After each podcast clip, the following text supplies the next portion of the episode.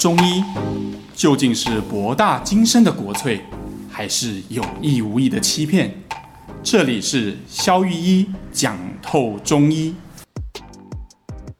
Hello，大家好，我是肖玉一。Hello，大家好，我是尚。哎呦，今天我们的妹妹化妆哎，怎么那么美？你有去约会哦？没有，没有，没有。我今天纯粹是因为自己心情好，所以想要打扮这样子而已。哎、心情好你？没有，真的没有，没有对象啦。我想说，呃，这么快就走出来了？没有啦，还是还在慢慢沉淀的过程当中。我承认。最近沉淀的怎么样了？最近就觉得，其实我一直都不敢问你啊，就是说你跟你前男友啊，到底是你觉得你们主要分开的呃原因是什么？哇，这个这个问下去有点直接。呃，原因哦，我觉得就简单讲三个字，不适合。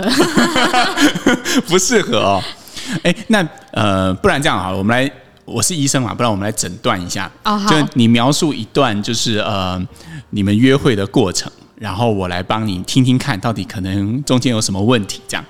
好吧，啊，你不用担心，反正那个，呃，如果你讲的太深入，开始哭，我们就会直接就是把它剪掉。啊，就是节目进音乐这样。对对对。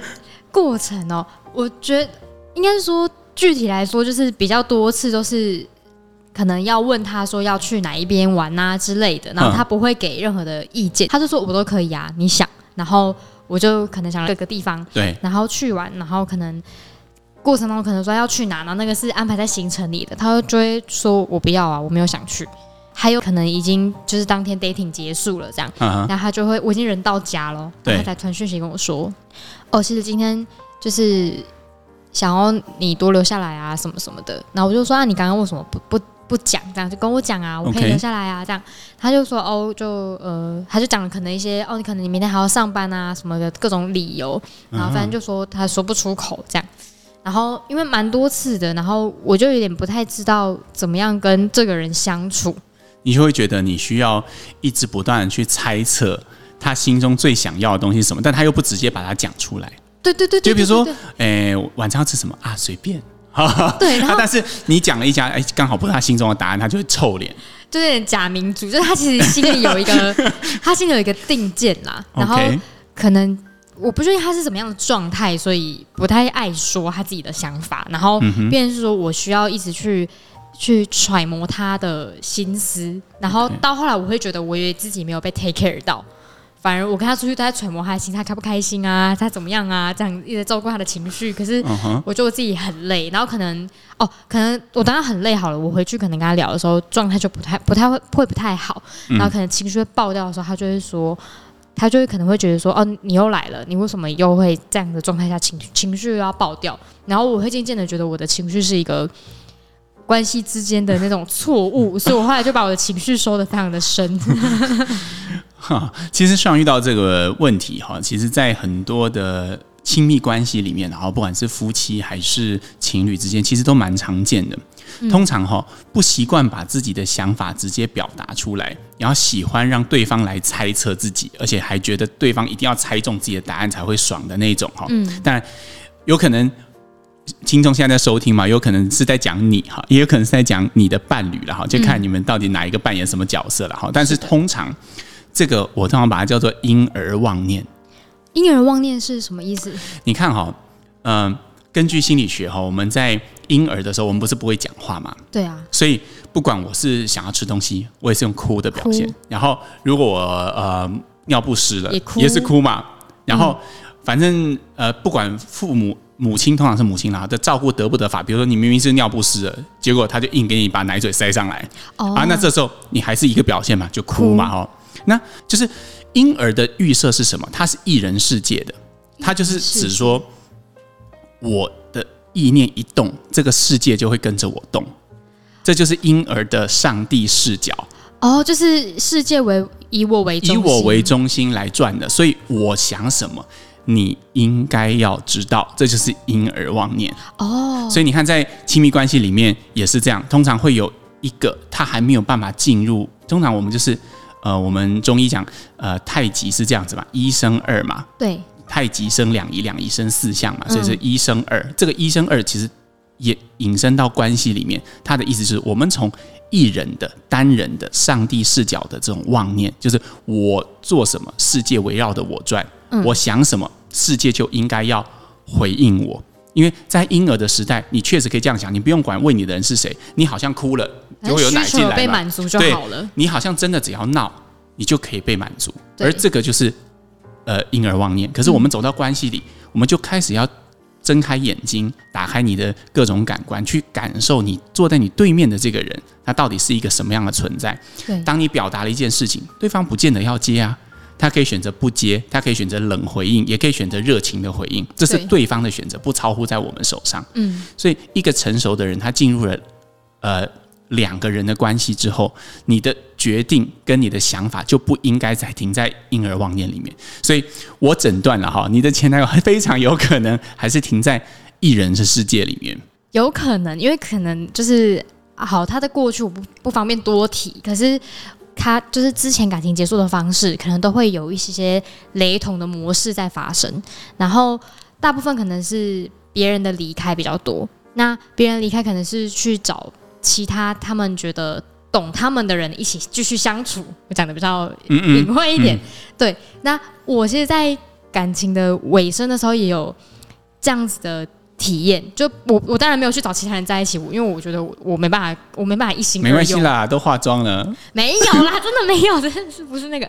因为我觉得，如果以前的感情模式一直在类似类似同样的状态下结束，就在想说，会不会是因为其他的他过往的伴侣并没有得到需求的回应？嗯哼，然后所以要向外去寻找需求嘛，因为他毕竟人人是有感情需求的。嗯哼。所以就一直在这样子恶性循环。OK，呃，我记得我刚刚我们在蕊这个节目的时候，你有提到一个说，诶，这个你们这段感情走到最后啊，好像你不认识他，然后他也不太认识你的感觉。对。那我觉得这个其中有一个很重要的原因哦，是投射。投射。你知道吗？一人世界里。他其实想法都是在他脑中的嘛，他觉得你会知道他想要去吃什么餐厅，想要做什么活动，晚上会不会想要留下来不要回家等等。那他显然是都是以他自己脑筋里的预设，他有一套剧本嘛，嗯，对不对？所以他对你的人物设定其实也是他的剧本，这就叫投射。意思是说，他其实从头到尾。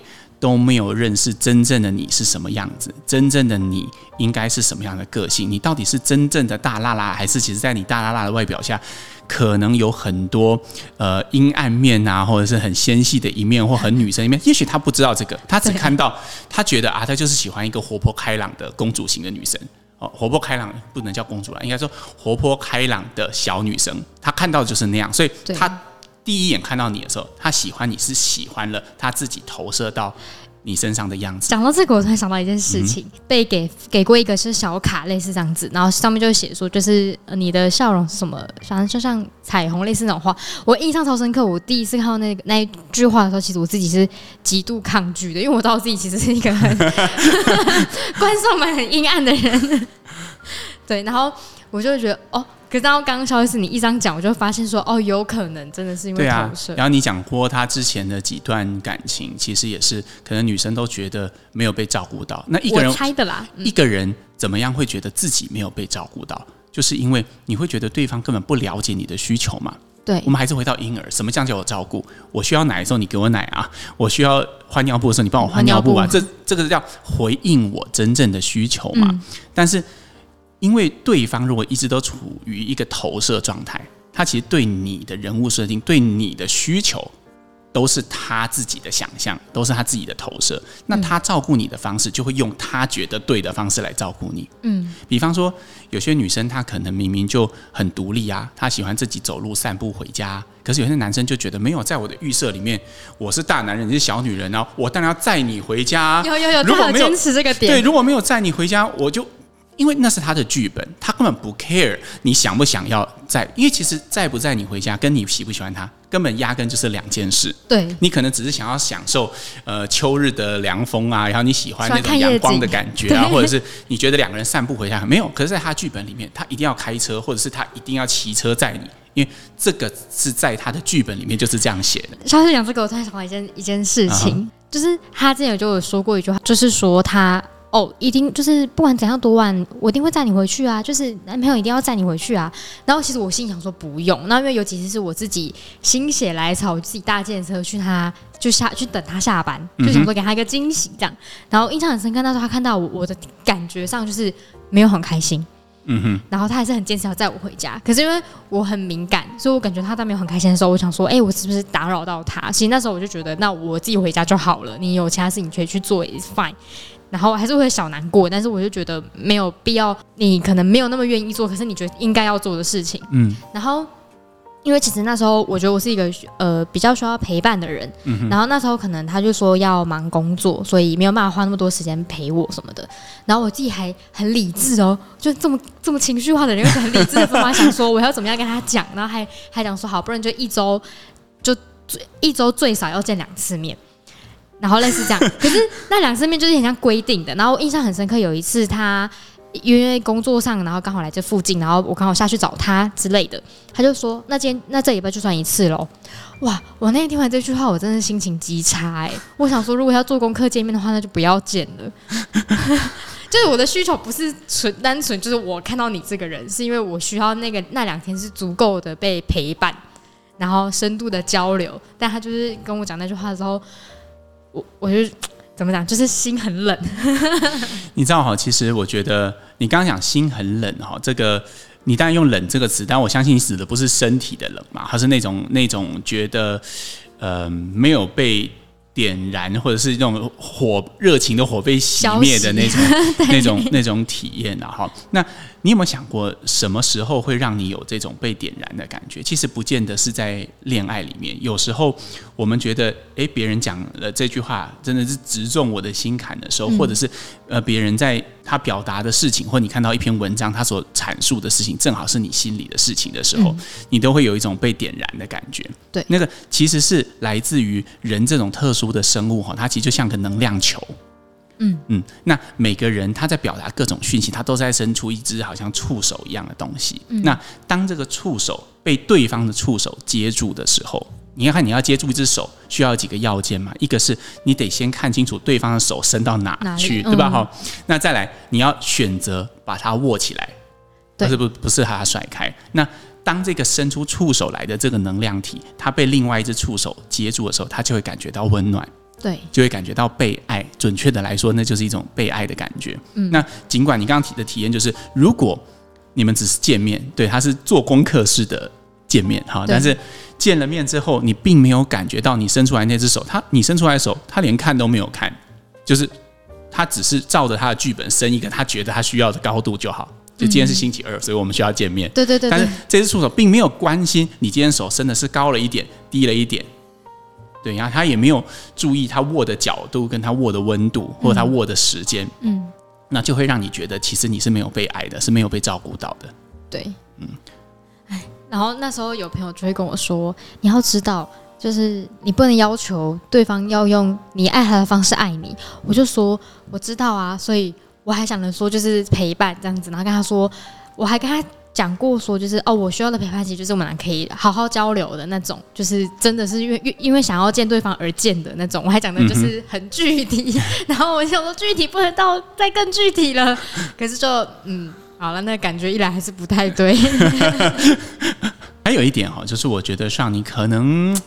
因为我刚刚听，呃，包括我们刚刚聊的哈，还有刚刚我们在准备这个讲稿，因为我们准备这个讲稿，其实跟听众分享了，其实特别的辛苦哈，因为我们一直不断在挑出说，到底哪些东西是可以放在节目上来讲，哪些东西是不宜放。那但是我们又想要表充分表达我们刚刚聊天里面还蛮精彩的东西给大家知道哈。对。那其实刚刚上有讲到一段，就是呃关于他们交往的一些细节，但是我的体验是，我觉得其实你都想要在这个关系里面表现的好像。很理智，对，很讲理，对哦。比如说，他刚刚提到一段，没关系，他说你觉得不适合，你就把它删掉哈。比如说，他刚刚提到一段，哎，他其实都很敏感，你知道，女生的雷达其实都是长大概有八百万个。八百万，所以呃，那个他可能哎，就只是他每次都跟我说哦，他会看到他男方的手机啊，是因为他正好去上个厕所啊，不然就是因为哎，他正好电话来。可是他每次都可以很精准看到是哪一个头像，头像是不是用 emoji，然后到底是玫瑰花还是小白花哥，反正都是有很多细节，就在那两秒钟之内瞬间都接通，而且他都全部把它记下来这样子。对对，所以女生的雷达真的很恐怖啊，男生真的你不要做坏事了哈，这个不要做亏心事就没事。真的没错，对啊。对，所以他刚刚有讲到一段哈，就是说他他都会看到哦，那那呃那个他前男友都会跟很多 IG 就是女生头像啊有很多聊天回应，对对对，对，对，对，有很多回应，有很多对话，但他坚持他都没有点进去看的哈。我我应该说我根本动不到他手机，他就他就随身 随身在手，我就连看到的时候也是他拿在手上的时候就哦看到了。但是我注意到我们要深入细节啊，希望你不要紧张哈。但是我想要知道的是。其实上从来没有一次吵架，或是从来没有一次，甚至最后分手的原因，都不是拿这个出来说的。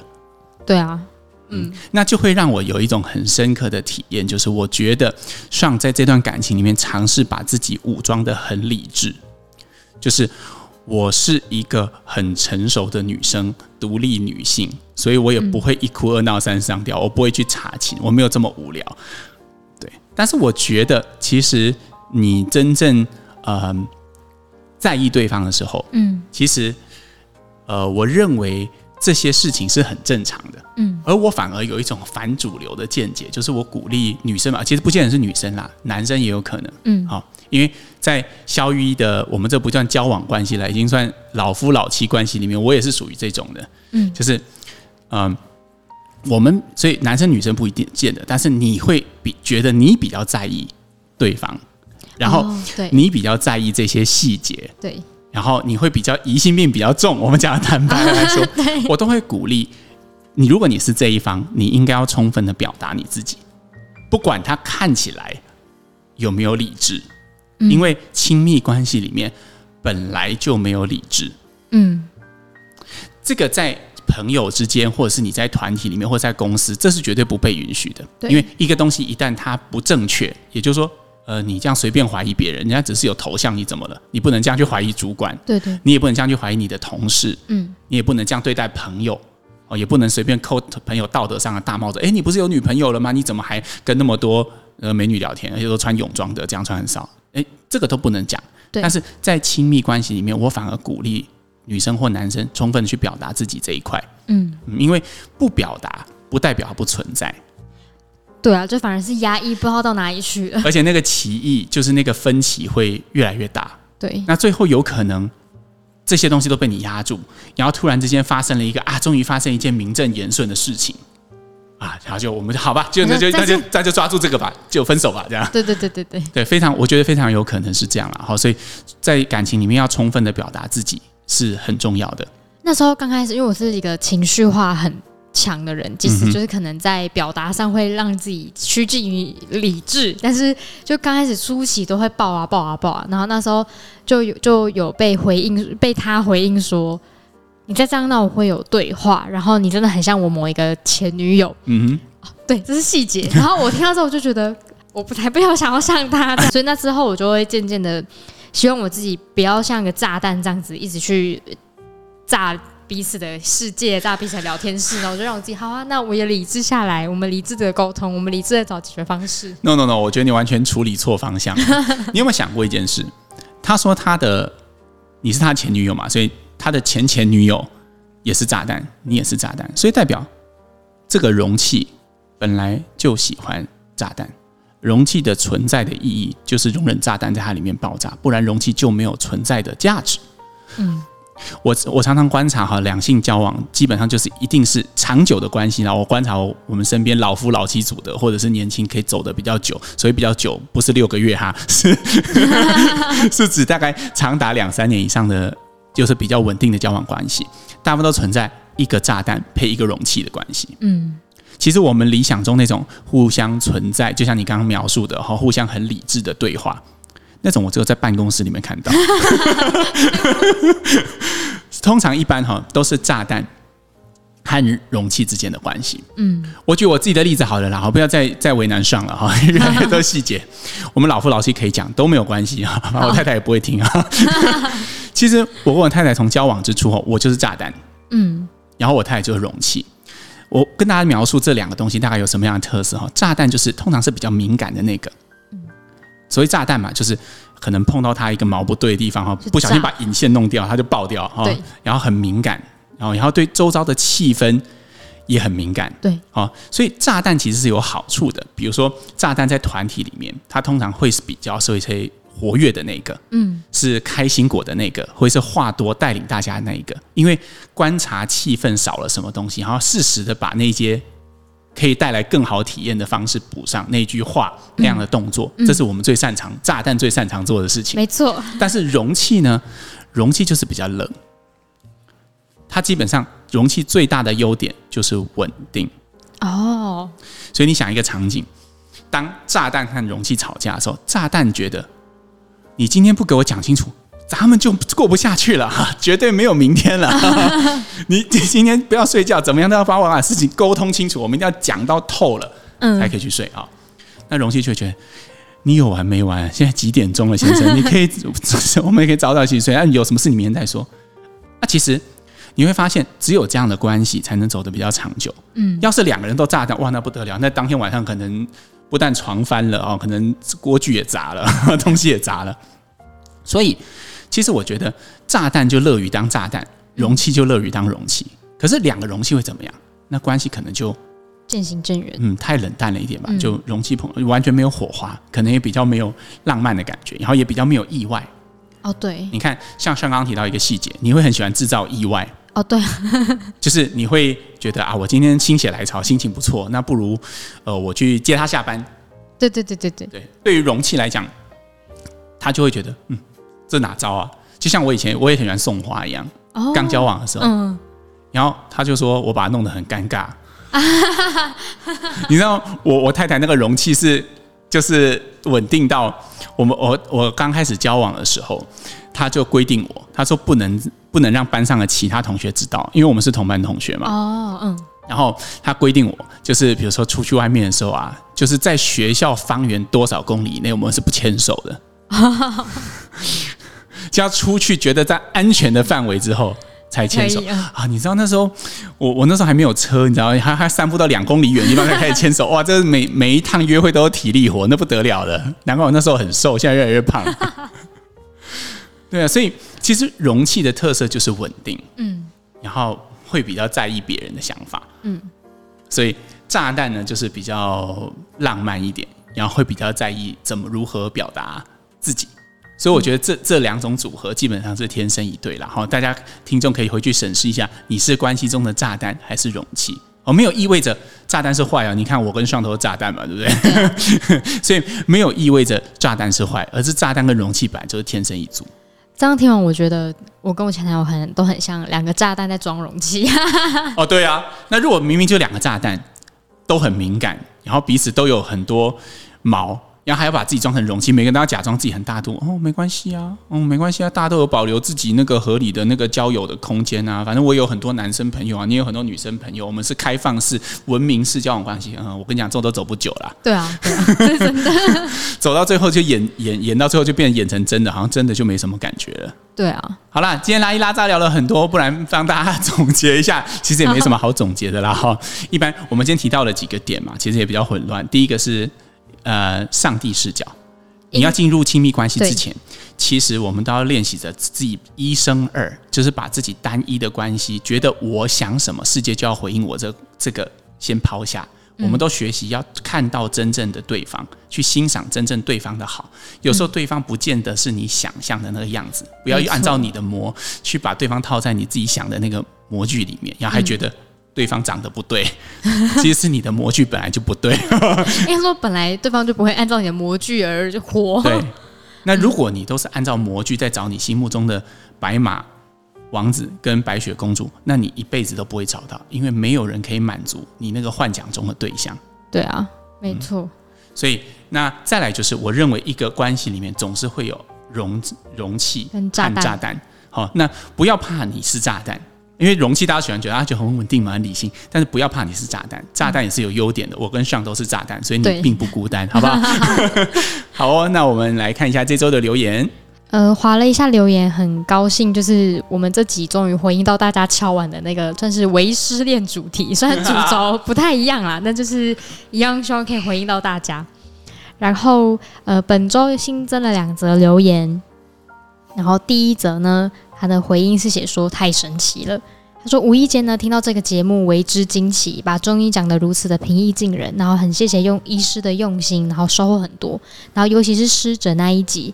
他终于找到为何他的汗疱疹一直没有好，因为本来他的左右手都有，然后吃了药之后左手好了，但后来一直长在右脚跟右手，而且右脚很严重。然后他后来发现呢，原来肖律师以前有在彰化看诊这样子，然后现在跟黄医师一起在台北，然后实在离他很远，不然他一定会立马去甄嬛看那个汗疱疹的问题。然后呢，他也想要问说有没有推荐的脏话诊所？好啦，那个如果这位患者真的对医疗资讯有兴趣哈，因为这个是公开节目了，我不方便在上面推荐。那如你可以私讯我，我在彰化还有很多的旧同事，我觉得他们真的都很不错。嗯，哎，你可以去找他们。然后也很开心啦哈，因为我跟黄医师录的那个湿疹特辑啊，就是双医师特辑了哈，就是在讲湿疹的那一集，其实。呃，反馈真的蛮好的，所以呢，我们就打铁趁热，我们也承诺听众过不久，好，我们就会再录一集双医师特辑，然后是关于呃美颜针的。哦，对，美颜针，嗯、然后呢？这位听众呢，还有再留个下一段，他写说，另外他也想要询问说，人体的温度是恒温嘛？但有一些身体的部位温度会比较低，比如说他摸肚子，横膈膜一下，他常常常常会觉得他的肚子很冰冰凉凉，还有屁股的温度也比较低。他想问说，这是哪一方面的问题？哦，我们讲到温度哈，我们把它展开来讲，这个蛮有趣的。嗯，通常一般是这样子，呃，听众可以做一件事哈，把手哈摸在自己的额头上。通常啦哈，如果你现在在工作的话，你应该会感觉到你的头是烫的，手是冰的哈。对。那但是我们人在很放松的时候，它的温度会反过来。比如说你今天如果呃你去刚泡完澡，好，你你就会觉得很放松嘛，然后很想睡觉。睡觉之前你再做一样的动作，你会发现你的手一定是明显高于你的头的。好，它其实是一种能量和体液分布的一种规律哈。因为我现在跟上在录节目嘛，哈，然后又在谈这个比较敏感的话题，然后我们两个都属于一个比较紧张的状态，所以我们脑袋一直转，好像 体液一直往上冲，然后四肢就会觉得很冰冷的哈。那这这个就会这样。但是也许回到家洗完澡之后，哎，觉得很放松的时候，你的温度就会反过来哦。所以我强调的是一点，就是人体的温度其实要比较会比较有意义。嗯，并不是说哦，你摸起来，因为你不要忘记，你拿手去摸就是拿你的冰冰的手去碰你的肚子，那你一会儿你就会觉得热嘛。那你手很温暖，你就会觉得你肚子冰。哦，所以要看那个自己什么时段。对对对，就好像小学自然实验一样嘛。我们把放放热水一段时间的手，然后再跑去冰水里面，你的感觉会变得不一样嘛。对。所以一定要去确认一件事，就是温度其实是互相比较的结果。OK，嗯，接下来我们来提这个横膈膜以下的。冷哈，通常如果你确定你的手不是特别热的话，这是真的冷，而且你会觉得，如果表面是热的，然后越往里面按，你觉得有越来越冷、越来越冷的感觉。哦，通常如果听众你是这样哈，我会建议你哈，要平常可以喝一点姜茶，这个通常是肠胃里面的寒气，或者是腹腔或者是骨盆里面的寒气。哦，嗯，所以你平常可以用干姜啊，甚至我们诊所在卖的生气茶，又或者是呃理中汤这一类的东西。呃，理中啊，其实就是利用干姜，这个灵魂就是干姜，干姜可以发散，用给你的肠胃很多阳气，然后发散里面的水湿，嗯，它就会越来越温暖。嗯，好，推荐给这位听众，可以试试看看。然后下一则留言呢？是优质好节目，他说是中医小粉丝，他说听了很多知识，也陪伴失眠的我，然后想问肖玉医关于燕窝的看法，因为他市面上有很多品牌的燕窝常主打养颜美容，那这是真的有中医根据的吗？因为燕窝没有找我代言，所以我就觉得他没根据。没有啦，开玩笑，开玩笑，应该是这样。燕窝其实本身并不是一种我们常用的中药啦。嗯，但是根据我个人使用的经验，还有中医对药材的看法，什么叫中医对药材的普遍看法？比如说，我们会分青、赤、黄、白、黑，对应肝、心、脾、肺、肾。嗯，好，考题。所以白色的燕窝应该是对应到青、赤、黄、白、黑。肝心脾肺肾是肺嘛，对哈。所以一般认为燕窝有蛮有润肺的效果啦。那确实我印象很深刻，但是这是我个人经验分享而已哈，不代表因为燕窝没有找我代言，所以我不会承认它的疗效。好，但是有一阵子我记得小时候，那时候我还没当医生呢，我爸有一阵子他呃咳嗽咳得很厉害，而且怎么看都没有都不会好。嗯，后来就是吃了一个两个月的燕窝就好了。哦。润肺，我后来想到这个故事，好像跟我们刚刚讲的这个规律有一点关系嘛，哈、嗯，所以燕窝一般认为润肺的效果会不错。那其实除了这个燕窝很名贵之外嘛，哈，因为它好像是燕子的口口水，对，口水口水，对，应该是口水，因为很名贵嘛。其实很多白色的东西都有类似的效果啦，像比如说像山药啊、嗯，莲子啊、呃，百合啊，这些其实都是不错的东西。哎，不见得一定要燕窝才会有这样的效果，但是因为这位听众问的是燕窝嘛，我可以分享这个。对，好，嗯，那今天的那个留言就到这边结束。哦，太好了，这一集终于录完了。好，好喽，那就下次再见喽，拜拜，大家拜拜。